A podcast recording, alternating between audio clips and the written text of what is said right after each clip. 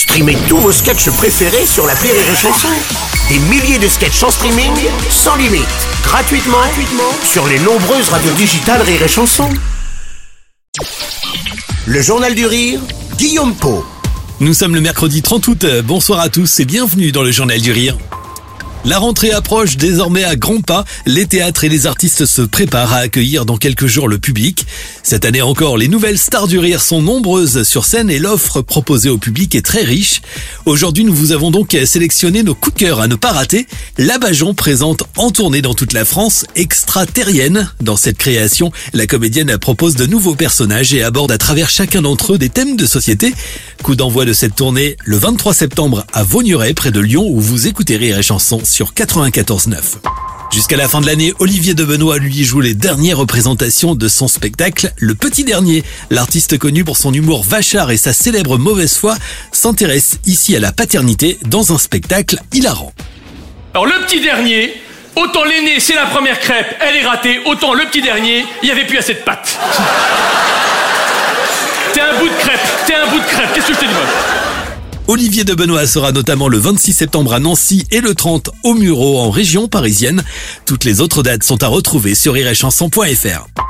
À découvrir également Antonia de Randinger avec Scène de corps et d'esprit, sa nouvelle création.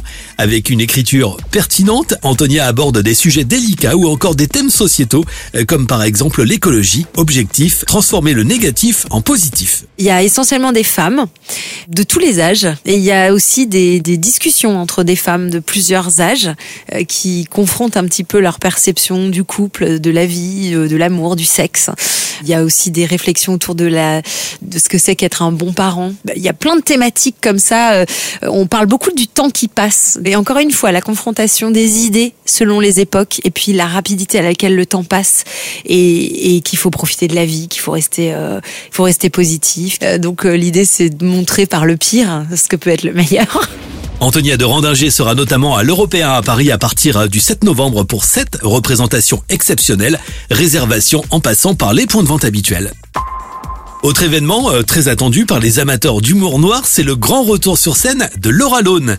La comédienne présentera Glory Alléluia, un spectacle hilarant, touchant et même bouleversant dans lequel elle aborde des thèmes très sombres, une création plus personnelle qu'elle a écrit avec la plus grande sincérité. Je l'ai abordé, mais justement donc avec cette envie euh, de d'écrire la suite et l'envie vraiment de d'être euh, plus dans la confidence avec le public en fait. Euh, pendant cette première tournée, euh, j'ai vécu euh, ben euh, cinq années de succès. C'était vraiment c'était le rêve. En vrai, euh, c'était trop bien. Il y avait du monde tous les soirs, ça marchait super bien. C'était un vrai bonheur. Et à côté, dans ma vie privée, euh, j'ai traversé des choses un petit peu compliquées.